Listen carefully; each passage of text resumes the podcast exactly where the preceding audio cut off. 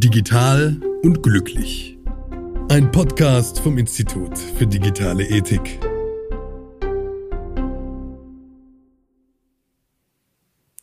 Hallo und herzlich willkommen zu Digital und glücklich. Mein Name ist Alexander Jakob, ich studiere Medienwirtschaft an der Hochschule der Medien und bin Mitarbeiter am Institut für digitale Ethik in Stuttgart. Ja, wie können wir im Zeitalter von Bits und Bytes ein besseres und vielleicht auch glücklicheres Leben führen? Das ist so ein bisschen die Frage, die über dieser ganzen Podcast-Reihe schwebt und ein Schlüssel könnten Tugenden der digitalen Ethik sein. In jeder Folge sprechen wir hier in einem Podcast mit Forschenden und Studierenden der Hochschule der Medien über eine neue Tugend und heute soll sich alles um die Tugend der Gerechtigkeit drehen.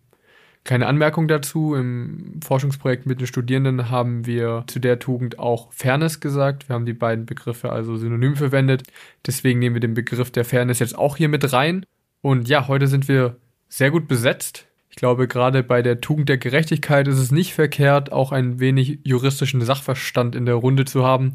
Deswegen ist heute unter anderem mit dabei Professor Dr. Tobias Keber. Er ist Professor für Medienrecht und Medienpolitik an der Hochschule der Medien in Stuttgart und einer der Leiter des Instituts für digitale Ethik. Hallo, Herr Keber. Ja, hallo zusammen. Herr Keber, bevor wir zu den Tugenden kommen, stellen wir immer eine kurze Frage zum Einstieg. Deswegen jetzt an Sie. Wo sehen Sie denn den größten Vorteil der Digitalisierung? Ja, das sind vielleicht zwei, ne? Ubiquität und Bilokalität. Das, das kann man oder konnte man in diesem Semester sehr schön sehen. Also das eine, ähm, sie sind unabhängig von Zeit und Raum. Das heißt, ich kann meine Lehrveranstaltungen von zu Hause aus machen, live äh, mit Videokonferenzen. Mm, und die Studierenden können das abrufen von wo auch immer sie gerade sind. Und noch besser, Bilokalität, ne, das, das kommt eigentlich oder, oder wurde früher äh, gedacht im Kontext von Heiligen. Das brauchten sie nämlich als Nachweis äh, bei der katholischen Kirche. Nur dann waren sie, konnten sie ein Heiliger äh, unter anderem sein, wenn sie gleichzeitig an zwei Orten sein können. Ne? Und das kann man mit der Digitalisierung heute. Sie können sogar gleichzeitig in zwei Videokonferenzen sein. Ja, äh, also an, an zwei Orten virtuell gleichzeitig. Und das ist doch toll. So, wir fragen gleich mal weiter an Kai-Erik Trost, wissenschaftlicher Mitarbeiter auch am Institut für digitale Ethik und seine Arbeitsschwerpunkte sind empirische Forschung und narrative Ethik. Herr Trost, an Sie die gleiche Frage, der größte Vorteil der Digitalisierung für Sie, was meinen Sie? Aus meiner Sicht der größte Vorteil der Digitalisierung ist, dass sich der Zugang zu den Ressourcen, von denen ich glaube, dass wir sie alle als Menschen benötigen, zum Beispiel Zugang zu sozialen Ressourcen, prinzipiell, das heißt nicht, dass das konkret immer dann auch von den Menschen so realisiert werden muss, aber sich prinzipiell potenziert. Ja, also wir haben beispielsweise Zugang zu sozialer Gemeinschaft über soziale Netzwerke. Wir haben die Möglichkeit mit Freunden und Familienmitgliedern, die vielleicht weit entfernt leben und wohnen, in Kontakt zu bleiben. Wir haben prinzipiell die Möglichkeit, auch neue Menschen kennenzulernen äh, zu denen wir vielleicht sonst in unserem lokalräumlichen Umfeld keinen Kontakt hätten. Und es geht natürlich auch in eine ähnliche Richtung wie das, äh, was Herr Keber als Bilokalität herausgestellt hat. Auch mit dabei heute in unserer Runde ist Dr. Julia Maria Mönig. Sie ist auch wissenschaftliche Mitarbeiterin am Institut und sie beschäftigt sich hauptsächlich mit Fragen der Privatheit und Ethics by Design Frau Mündig, Sie haben gerade Ihre beiden Vorredner gehört, aber Sie müssen auch noch ran. Was ist aus Ihrer Sicht der größte Vorteil der Digitalisierung? Ja, vielen Dank. Einer der größten Vorteile der Digitalisierung ist aus meiner Sicht die Verfügbarkeit von Wissen, also so fast im Sinne einer Demokratisierung des Wissens, also wirklich dieser unvergleichliche, äh, diese unvergleichliche Erleichterung, äh, dass wir ständig Zugang zu äh, dem Wissen der Welt haben. Das ist dann eben die Ubiquität des Wissens, die schon genannt wurde. Ähm, und ähm, außerdem, wie Kai-Erik Trost gerade eben gesagt hat, diese ganz andere Möglichkeit und ganz neue Möglichkeiten, Netzwerke zu schließen. Also ich habe durch die Digitalisierung die Möglichkeit, mich mit Leuten zu vernetzen und mit denen in Kontakt zu treten, ähm, die ich vorher Jahrhunderte und Jahrtausende lang ja nicht hatte. Ähm, und das ist schon auch ein sehr großer Vorteil, wie ich finde. Okay, und ich freue mich heute, einen guten Freund und Mitstudierenden von mir zu begrüßen. Der Lukas Fiola ist auch noch mit dabei. Er ist auch Studierender der Medienwirtschaft und er war auch im Forschungsprojekt zu den Tugenden der digitalen Ethik. Hallo Lukas. Moin, schön, dass du mich eingeladen hast.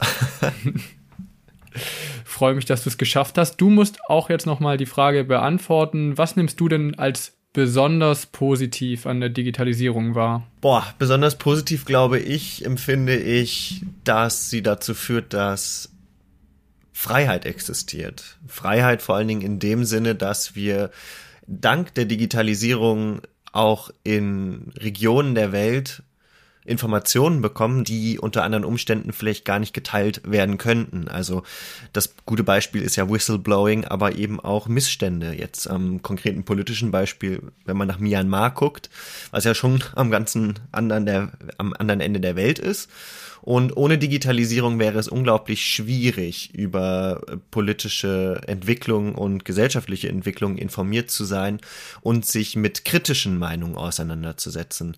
Und das ist, glaube ich, etwas, was Digitalisierung vereinfacht, dass kritische Stimmen einen Weg finden, ihre Meinung und ihre Standpunkte auch zu formulieren. Heute geht es ja um die Tugend der Gerechtigkeit und Fairness. Und für mich als leidenschaftlicher Online-Gamer fangen Gerechtigkeit und Fairness eigentlich dort an, wo Mitspieler von mir meinen, sie müssten durchs Cheaten sich irgendeinen Vorteil verschaffen und anderen so irgendwie den Spaß am Spiel rauben.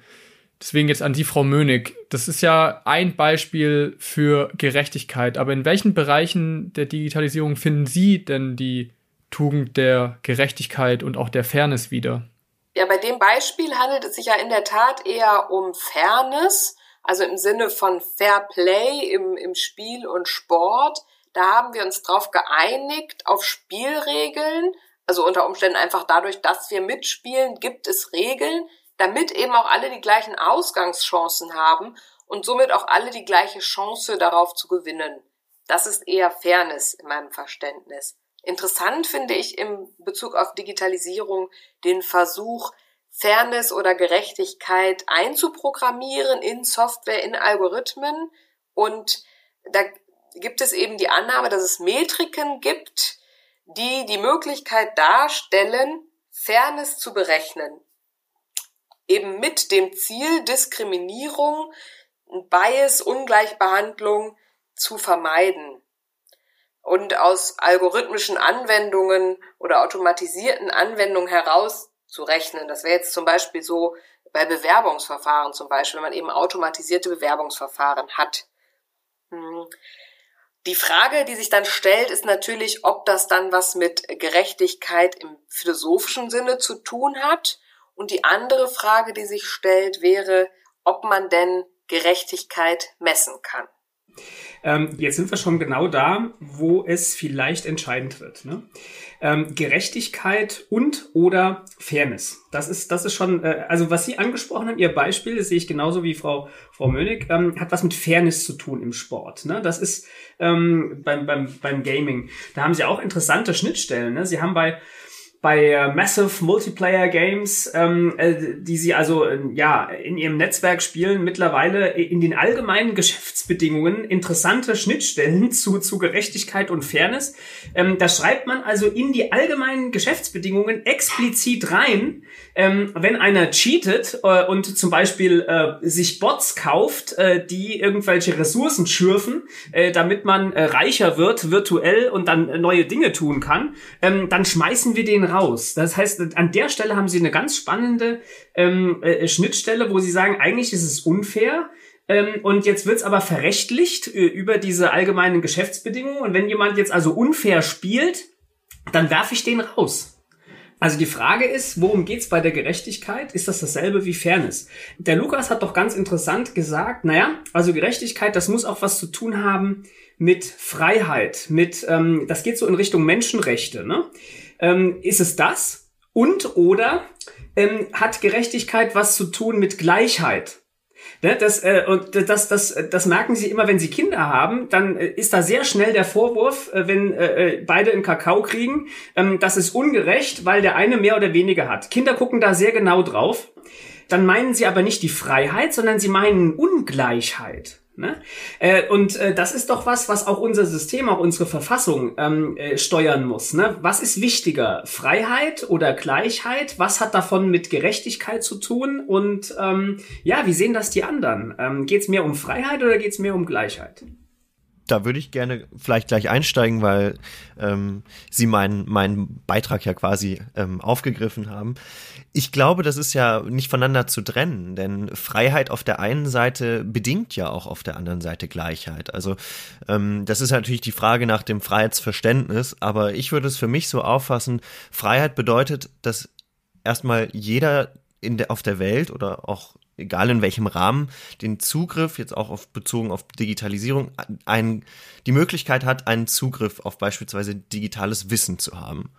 Und das ist einerseits, dass man die Freiheit hat, also eine Infrastruktur beispielsweise, also einen Internetanschluss oder auch ein mobiles Endgerät. Und das haben wir ja jetzt auch sogar vor Ort in einem der globalisierungsstärksten Länder Deutschland, wo es trotzdem nicht gesichert ist, dass ähm, in allen Familien genug Endgeräte vorhanden sind, dass man in Zeiten von Online-Unterricht jedem Kind garantieren kann, dass es daran teilnehmen kann. Das ist erstmal was, was mit Freiheit zu tun hat und gleichzeitig mit Gleichheit, weil Gleichheit bedeutet, dass man, wenn es eben nicht der Fall ist, dass es, wie man es sich wünschen würde, jeder diesen Zugang hat, dann muss der Staat beispielsweise dafür sorgen, dass es diese Infrastruktur gibt, beziehungsweise Maßnahmen schaffen, dass alle, die daran partizipieren sollen, auch diese Grundfreiheit bekommen.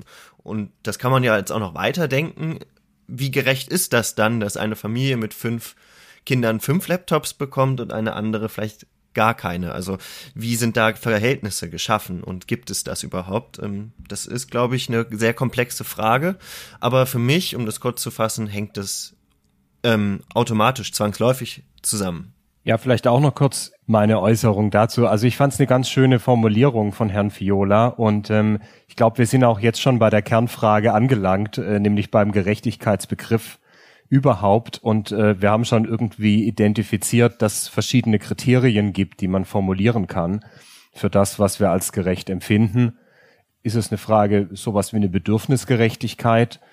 Irgendwie geht es um eine Verteilungsgerechtigkeit, aber gleichzeitig wissen wir, dass vielleicht mit Blick jetzt auf das angesprochene Beispiel von Herrn Fiola, äh, Stichwort ähm, ja, Homeschooling, digitale äh, Bildungsgerechtigkeit, äh, wie sie momentan diskutiert wird, gegenwärtig. Die Schülerinnen und Schüler müssen von zu Hause arbeiten und ähm, werden von zu Hause unterrichtet. Aber äh, wir haben eine Ungleichheit da in der Gesellschaft bezogen auf die unterschiedlichen sozialen Gruppen oder sozialen Schichten.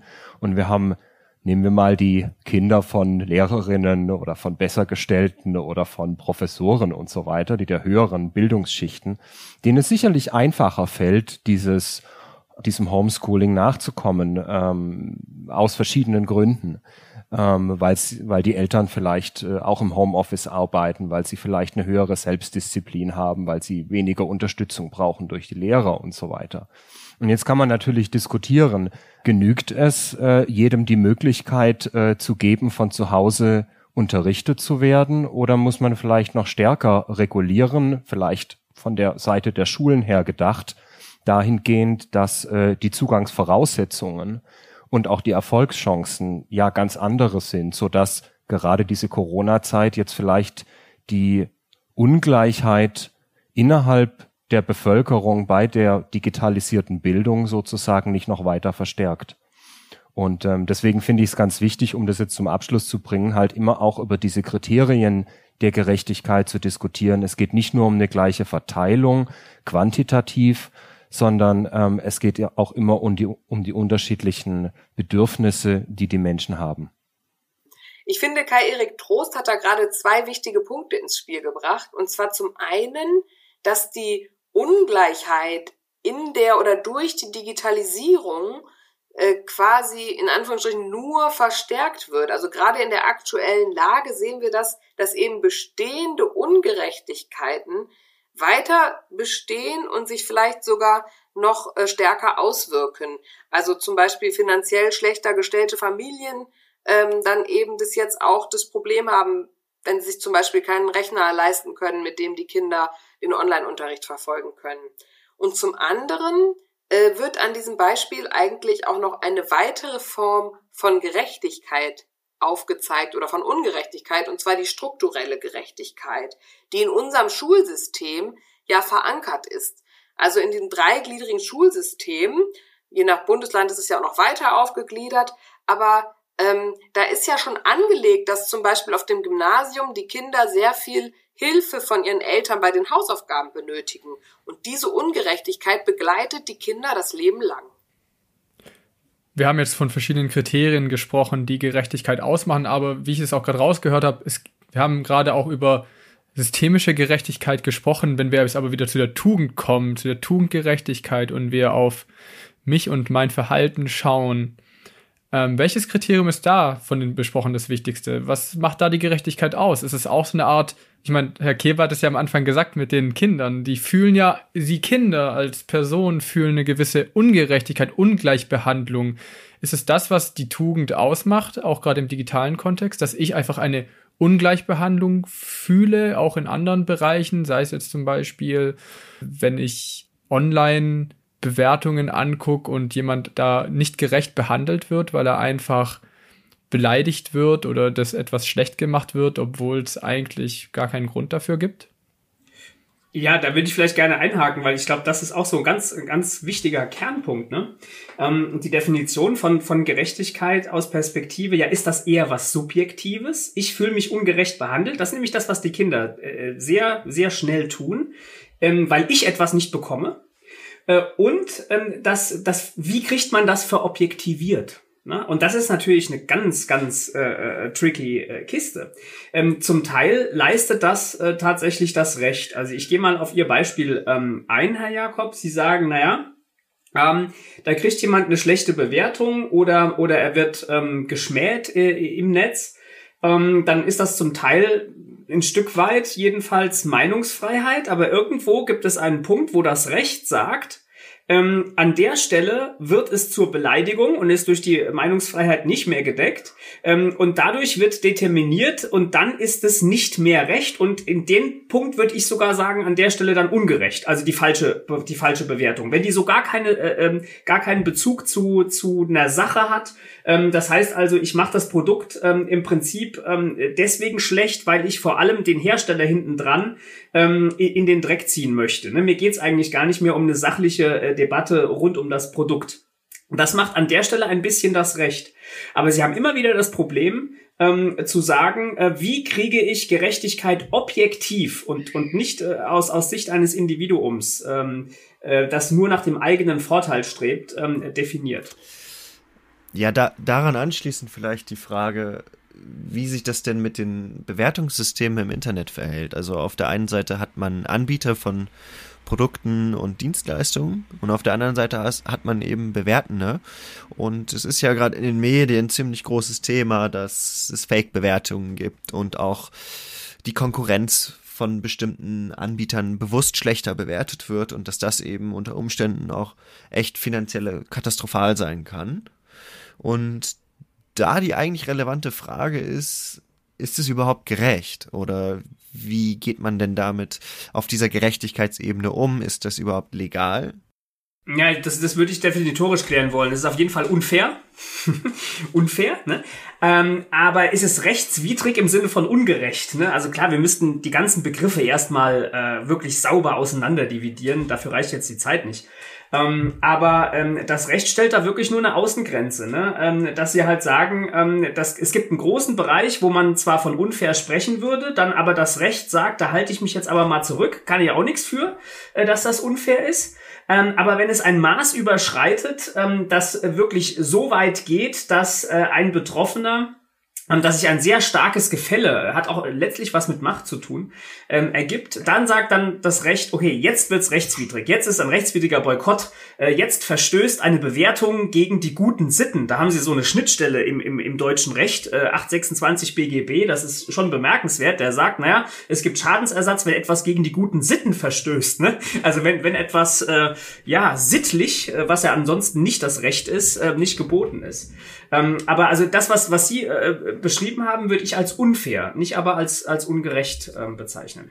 Ich habe vielleicht vielleicht könnte ich da kurz einhaken und ähm, vielleicht einen Vorschlag machen, ähm, dass auch so ein bisschen das Bewertungsbeispiel von Herrn Fiola und äh, die Frage von Herrn Jakob ähm, nach den Kriterien für eine gerechte Handlung so ein bisschen miteinander verbindet. Ähm, und zwar vielleicht vorzuschlagen, dass auch etwas gerecht sein kann, wenn ich mit dem Gedanke oder der Intention selbst gerecht zu handeln vorgehe. Also vielleicht kann das auch für das Individuum äh, sozusagen eine Hilfestellung sein. Ja, um ein Beispiel zu geben: Ich habe mich konkret vor zwei Tagen selber gefragt, ob ich selber eigentlich im Kontext der Digitalisierung auch äh, gerecht handle. Und zwar, ich bin genauso wie Herr Jakob auch äh, ja Online-Gamer könnte man sagen. Spiele seit äh, neben jetzt auch äh, verschiedenen anderen Spielen auch seit meiner frühesten Kindheit Schach und äh, Schach zum Beispiel ist äh, von der Digitalisierung oder im Kontext der Digitalisierung etwas Großartiges, weil es sehr, sehr viele Streamer gibt, denen man folgen kann. Und ähm, bin da selber auch auf Twitch aktiv und folge einigen äh, Schachstreamern, die ich auch unterstütze. Gibt da auf, wer sich auskennt, weiß, gibt verschiedene Möglichkeiten da über Gifted Subs oder äh, Donations, auch egal.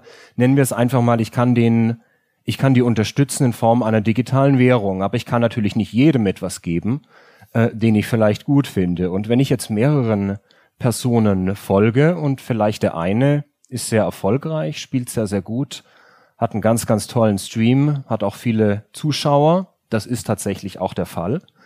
Unterstütze ich ihn oder unterstütze ich vielleicht lieber die Person, die jetzt gerade äh, neu begonnen hat, sich wahnsinnig viel Mühe macht, aber nicht ganz so gut spielt, auch vielleicht keinen ganz so guten Content anbietet. Ähm, oder unterstütze ich vielleicht einen dritten Streamer, der ja, bei dem es nicht so richtig gut läuft und er ist auch nicht so richtig erfolgreich, aber ich weiß, dass das jemand ist, der ja eine schwere Krankheit vielleicht hinter sich hat, der vielleicht im Privaten auch Probleme hat, den ich gerne unterstützen würde, auch wenn ich keine wirkliche Lust habe, diesen Streams zu folgen. Und da sind wir wieder bei der Frage nach den Kriterien, über die wir vorhin gesprochen haben. Äh, lege ich so ein Leistungsprinzip zugrunde oder ein Gleichberechtigungsprinzip oder ein Bedürfnisprinzip? Und ich glaube, es ist gar nicht so entscheidend, für wen ich mich jetzt entscheide, sondern ich glaube, wichtig ist es auch diese Frage nach der Gerechtigkeit, sag ich mal, zu reflektieren und mir darüber Gedanken zu machen. Ähm, und dann eine Entscheidung zu treffen, mit der auch ich leben kann sozusagen und mit der ich zurechtkomme. Vorschlag von mir. Aber dann klingt es ja schon so ein bisschen so, als wäre der Begriff der Fairness dann in dem Kontext schon auch passender. Also gerade auch im Sportkontext, E-Sport. Ich würde mich da, ich würde mich da, Entschuldigung, Herr Jakob, ich würde mich da schon Julia Maria Mönig anschließen und die beiden Begriffe auseinanderhalten. Also Sport ist ein spezifischer sozialer Kontext, in dem wir sagen, wir verstehen, wir haben Personen, die in einem Wettbewerb miteinander stehen, für den sie sich selber entschieden haben. Und wir wollen sicherstellen, dass jeder unter den gleichen Bedingungen partizipiert oder miteinander in äh, Wettbewerb steht. Und ähm, das ist aber etwas anderes als unser gesellschaftliches Zusammenspiel, in dem wir nicht sicherstellen können, dass jeder sozusagen die gleichen Bedingungen hat, äh, mit denen er an der Gesellschaft teilnimmt oder mit denen er das Schulsystem besucht oder mit denen er die digitale Medien nutzt oder dergleichen. Also deswegen nochmal sozusagen der Rückbezug auf die Kriterien. Ich glaube schon, dass insofern anders als jetzt im Sport, ja, mit dieser, mit dieser Gleichberechtigung oder mit diesen gleichen Bedingungen, wie wir es beim Fairness-Begriff eben haben, ja, natürlich beim Schachspiel genauso wie bei Online-Spielen äh, soll niemand irgendeine Engine verwenden oder sonst etwas. Äh, das ist klar.